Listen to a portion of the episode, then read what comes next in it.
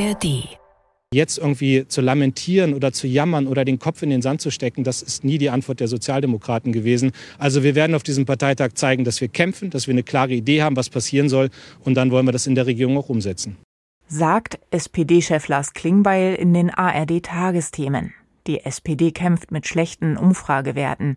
Auf dem Bundesparteitag von heute bis Sonntag wollen die Sozialdemokraten nach vorne schauen. Außerdem geht es heute um Schufa-Scores, denn die dürfen nach dem Europäischen Gerichtshof in Zukunft bei der Entscheidung über einen Kredit nicht mehr maßgeblich sein. Und damit herzlich willkommen in unserem Standpunkte-Podcast von NDR Info mit Meinungen aus verschiedenen Medien. Heute ist Freitag, der 8. Dezember und ich bin Diane Batani. Hallo. Zuerst zum SPD-Parteitag. Unsere Gastautorin heute ist Beatrice Achterberg, Politikredakteurin der Neuen Zürcher Zeitung in Berlin. Sie findet, es ist Zeit für neue Ideen und fragt sich, ob das die Sozialdemokraten selbst wohl auch so sehen. Die Probleme sind klaffend groß. Die Haushaltsmisere, die Energiekrise, der stete Zustrom an Asylbewerbern nach Deutschland. Doch bisher bleibt die SPD beim Altbewährten. Der Generalsekretär und Berufspolitiker Kevin Kühnert sagte am Dienstag in Berlin, wir werden den Sozialstaat nicht preisgeben, weder im Ganzen noch in Teilen. Das könnte fast lustig sein, wenn die Republik nach der aufgeflogenen Haushaltstrickserei der Ampel nicht in ärgsten finanziellen Schwierigkeiten stecken würde. Den Sozialstaat haben auch die Sozialdemokraten in nie dagewesenem Maße mit aufgebläht. Bürgergeld, Kinderzuschlag, die Bezuschussung der Rente. Das alles ist unter Regierungsbeteiligung der SPD eingeführt worden. Einmal gemachte Geschenke nimmt niemand gerne zurück, das ist klar. Trotzdem wäre es angesichts der miesen Umfragewerte Zeit für einen neuen Realismus der einstigen Arbeiterpartei. Es sind die normalen Menschen im Land, die arbeiten gehen, Kinder zur Schule bringen und vielleicht ihre Eltern pflegen, die die Genossen jetzt ansprechen müssen, wenn sie nicht noch blasser werden wollen. Sie müssen auch die Aktiven im Land sehen, die Fleißigen, ob Familienunternehmer oder Krankenpfleger, nicht nur die Empfänger von staatlichen Leistungen. Doch davon ist momentan wenig zu spüren. Die Jusos forderten kürzlich ein Grunderbe für 60.000 Euro und Saskia Esken gab in einer Talkshow versehentlich zu, dass man vom Bürgergeld wunderbar leben kann. Ob es am Parteitag Ideen gibt außer der Umverteilung von Steuergeld? Man wünscht es sich. Meint unsere Gastautorin, die Berliner Politikredakteurin Beatrice Achterberg von der Neuen Zürcher Zeitung. Von ihrem Kommentar zu weiteren Zeitungsmeinungen die Süddeutsche Zeitung ist der Ansicht, der Absturz der Partei hat auch damit zu tun, dass sie nur noch als Verein für Sozialpolitik wahrgenommen wird. Sie sollte ihren Parteitag nutzen, sich den Realitäten zu stellen. Sie muss sich auch fragen, warum sie überproportional viele Wähler an die AfD verliert. Soll ein Facharbeiter etwa deshalb SPD wählen, weil die so eisern die Höhe des Bürgergeldes verteidigt? Viel mehr Leute in Arbeit und damit raus aus dem Bürgergeld zu bringen, das würde tatsächlich viel Einsparung bringen. Auch die Hinzuverdienstregeln für Bürgergeldempfänger gehören geprüft. Eine Studie hat soeben gezeigt, dass wer mehr arbeitet, durchaus weniger Geld haben kann. Ebenso zu hinterfragen wäre die Rente mit 63 nach 45 Versicherungsjahren. Sie ist nicht nur bei Dachdeckern, sondern auch bei Büromenschen enorm beliebt und daher enorm teuer. Die Zeiten sind aber leider ungemütlich und das Geld wird nun knapp. Die SPD sollte die Kritik endlich ernst nehmen. Ohne Anpassung an die Realität wird es nicht gehen. Der Münchner Merkur rechnet mit einem falschen Ansatz der Mitglieder. Ein Leitantrag sieht das Lobpreisen der Schleuserhilfe im Mittelmeer vor und den flächigen Familiennachzug für Flüchtlinge mit Schutz, aber ohne Asylanspruch.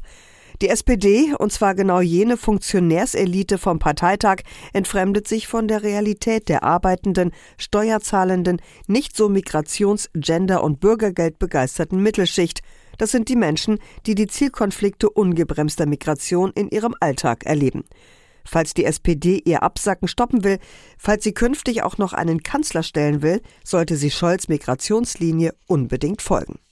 Kreditantrag abgelehnt, Schufa-Werte zu schlecht, manch einer sieht sich da falsch bewertet. NDR-Redakteur Peter Hornung sieht es so, Firmen brauchen zwar Informationen, an denen sie sich orientieren können, aber es sollte nicht so vollautomatisierte Entscheidungen geben, wie durch die Scores der Schufa, sagt er. Es wird viel ins Rutschen kommen bei der Schufa, bei den anderen Wirtschaftsauskunfteien und bei den vielen Unternehmen, die Verbraucherscores einsetzen. Mobilfunkbetreiber, Energieversorger, Verkehrsunternehmen, Leasingfirmen, Onlinehandel und manche Banken. Die Liste ist lang. Sie werden also einen Plan B brauchen. Der könnte sein, dass die Betroffenen künftig gefragt werden müssten, bevor sie von Schufa und Co. bewertet werden. Dann müsste man sie umfassend aufklären und nicht nur im Kleingedruckten. Das sei nicht sonderlich praktikabel, sagen Experten, aber es würde zumindest die Transparenz massiv erhöhen. Oder die Unternehmen finden selbst andere Wege, Kunden fair zu bewerten. Die Schufa allerdings versucht mit einer Reihe von Verbänden seit Monaten, das deutsche Datenschutzrecht so umzuschreiben, dass sie quasi weitermachen könnte wie bisher. Das sollte auf keinen Fall passieren, denn das würde das Urteil aus Luxemburg auf den Kopf stellen, und dann wäre es nur eine kurze Freude gewesen für Verbraucherinnen und Verbraucher. Meint unser Kollege von der Investigation Peter Hornung. Die Mitteldeutsche Zeitung ist für eine direkte Reaktion auf das Urteil. Bei einem Mobilfunkvertrag für 10 Euro im Monat führt kein Anbieter eine eigene Bonitätsprüfung durch. Genau dazu ist die Schufa ja da. Jetzt steht das Geschäftsmodell der Auskunfteien grundsätzlich auf dem Prüfstand. Gerichte und der Gesetzgeber können die Firmen im Interesse der Wirtschaft durchaus retten, wenn sie zugleich deutlich mehr Datenschutz, Transparenz und Bürgerfreundlichkeit verlangen. Für die Taz dagegen ist das Problem damit nicht gelöst. Hier entscheidet ein Privatunternehmen über die wirtschaftliche Teilhabe von Personen. Es geht also um extrem viel Macht, gründend auf einem extrem undurchsichtigen System. Das Urteil ist aber auch deshalb spannend, weil es sich nicht nur auf die Schufa auswirken könnte. Denn jenseits der Auskunftei sind wir längst umgeben von automatisierten Entscheidungen. Algorithmen auf TikTok und X, Perspektivisch auch künstliche Intelligenzen übernehmen zunehmend Entscheidungsmacht. KI-Systeme sind besonders heikel, weil häufig niemand nachvollziehen kann, wie eine bestimmte Entscheidung überhaupt zustande gekommen ist. Der Faktor Transparenz, und zwar vollumfassende Transparenz, wird daher immer wichtiger. Diese Erkenntnis scheint noch nicht überall angekommen zu sein, auch bei der Schufa selbst nicht. Und das waren die NDR-Info-Standpunkte heute. Morgen gibt es eine neue Ausgabe mit Meinungen aus verschiedenen Medien. Den Podcast gibt es auch als Abo, zum Beispiel in der ARD-Audiothek. Einen schönen Freitag wünscht Diane Batani.